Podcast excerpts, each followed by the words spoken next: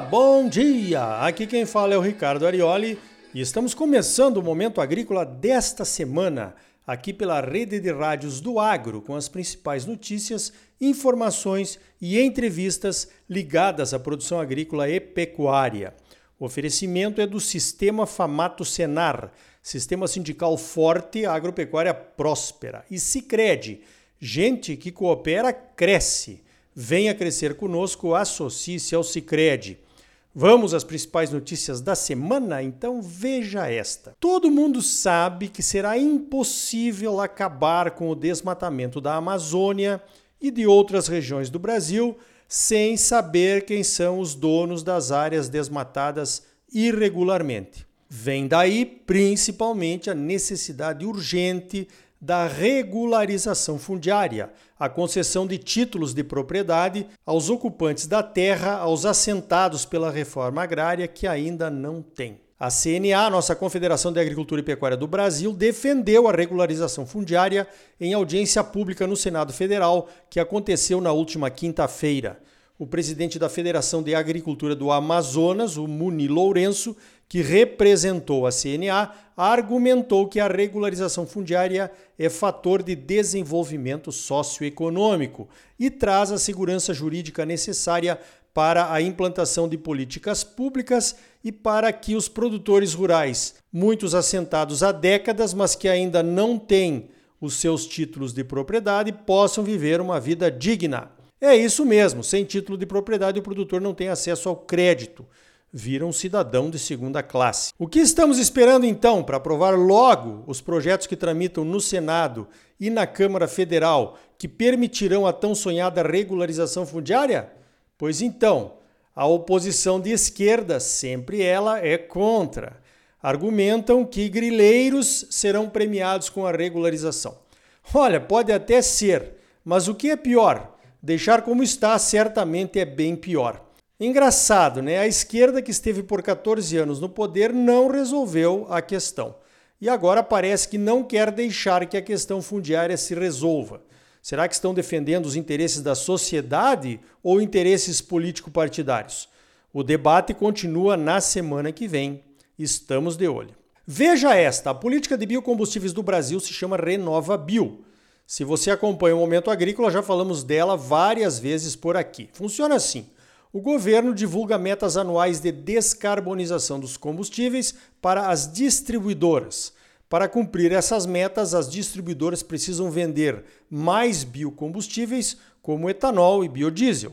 Quando não conseguem atingir essas metas, podem comprar um certificado chamado de CBIO, que é vendido na bolsa e é emitido pelas usinas produtoras de etanol de cana e de milho e pelas indústrias de biodiesel. Esses certificados, os CBIOS, resumidamente falando, é um mercado de carbono.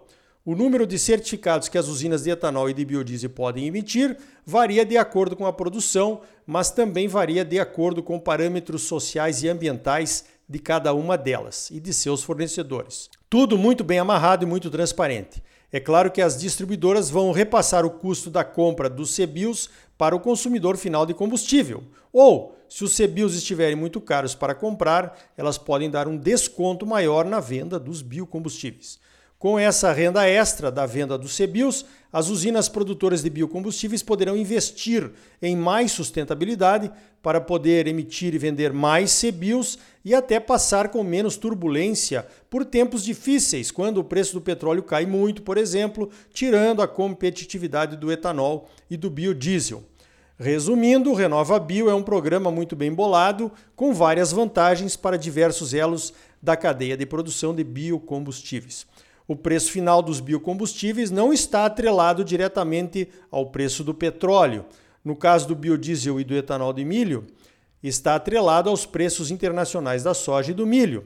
No caso do etanol de cana, o preço final pode estar atrelado ao preço do açúcar no mercado internacional. Então, se realmente queremos incentivar a produção e o uso dos combustíveis renováveis, temos que ter mecanismos de proteção. O Renova Bio é esse mecanismo. A Embrapa participou do desenvolvimento de uma calculadora de CBIOS chamada de Renova Calc, que faz parte do programa Renova Bio.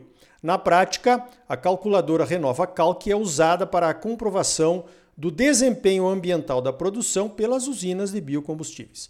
Quando usam a Renova Calc para calcular a quantidade de CBIOS que podem colocar no mercado, as usinas precisam detalhar aspectos agrícolas e industriais de seus processos produtivos. Cada CBIO equivale a uma tonelada de CO2 equivalente que deixou de ser emitido. Segundo a Embrapa, em 2020 foram vendidos mais de 14 milhões de CBIOS que geraram uma receita adicional de quase 700 milhões de reais na cadeia de biocombustíveis no Brasil. E isso equivaleu a quase 15 milhões de toneladas de gases de efeito estufa que não foram emitidos. Entendeu? Pois então, como tudo que é novidade precisa de tempo para que todos entendam os seus efeitos, surgiu uma nova demanda a respeito do dinheiro arrecadado com os CBIOS. As usinas de etanol de cana produzem o etanol e calculam o CO2 evitado com a Renova Calc e emitem os CBIOS vende os CBIOS em bolsa e arrecada o dinheiro.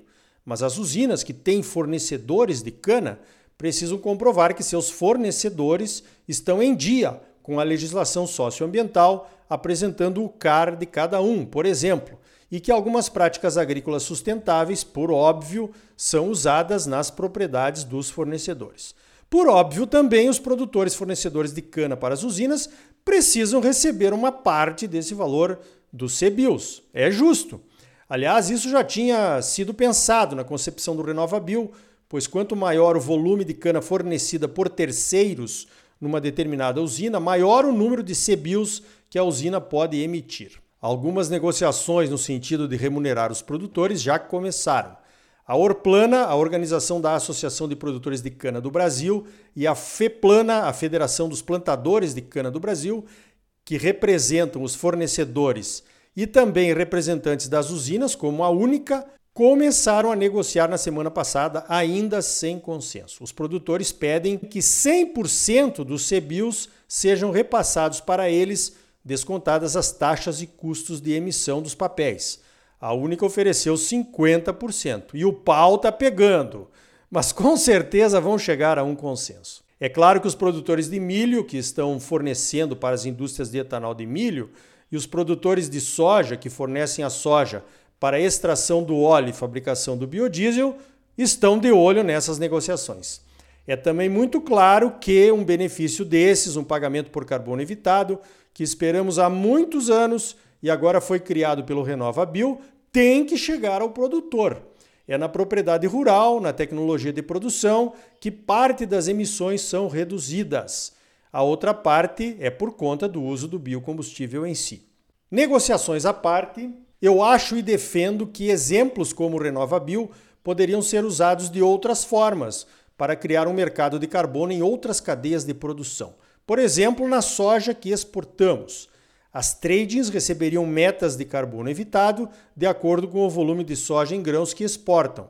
As metas seriam cumpridas com a compra de soja de produtores que atinjam um mínimo de compliance socioambiental, como estar inscrito no CAR, uso de plantio direto, segunda safra, cobertura de solo, por exemplo.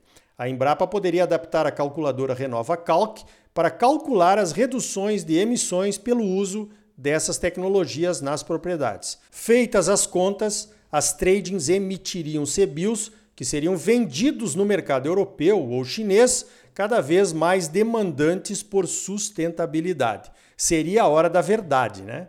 O valor de venda dos CBIOS do agro, vamos chamar assim, seria repassado aos produtores que poderiam melhorar ainda mais as suas práticas sustentáveis ou o seu compliance com as exigências socioambientais.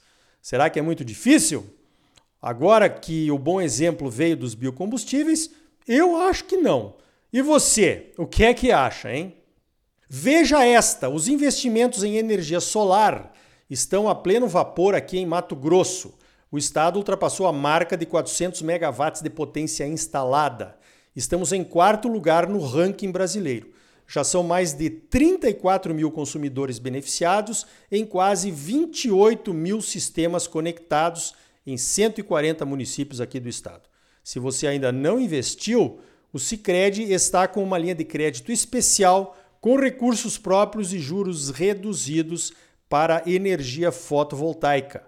Procure a sua agência e fale com seu gerente. Mas faça isso logo, tá? O lobby para acabar com a isenção de impostos na geração própria é grande.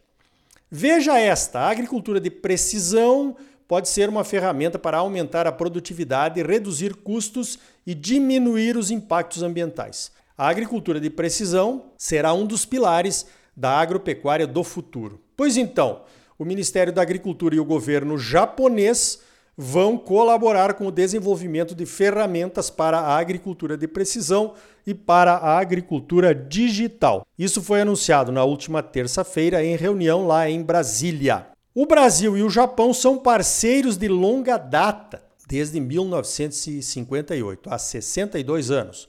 O Japão, através da mesma agência de desenvolvimento que vai aportar recursos nessa parceria, a JICA, financiou boa parte do início da ocupação do Cerrado, lá nas décadas de 60 a 80. E isso ajudou o Brasil a se tornar essa potência agropecuária tropical que somos hoje. Muito bom, precisamos e podemos desenvolver tecnologias do futuro do agro aqui mesmo, como temos feito há várias décadas, mas ainda de forma lenta, na minha avaliação. Então tá aí, falando em inovação e tecnologias do futuro, no próximo bloco, vamos conversar com o AgriHub, a iniciativa da Famato para trazer a inovação para o agro de Mato Grosso. As boas ideias e projetos estão começando a acontecer. É logo depois dos comerciais. E ainda hoje, os 48 anos da Embrapa e as novas tecnologias que você já pode usar aí na sua propriedade.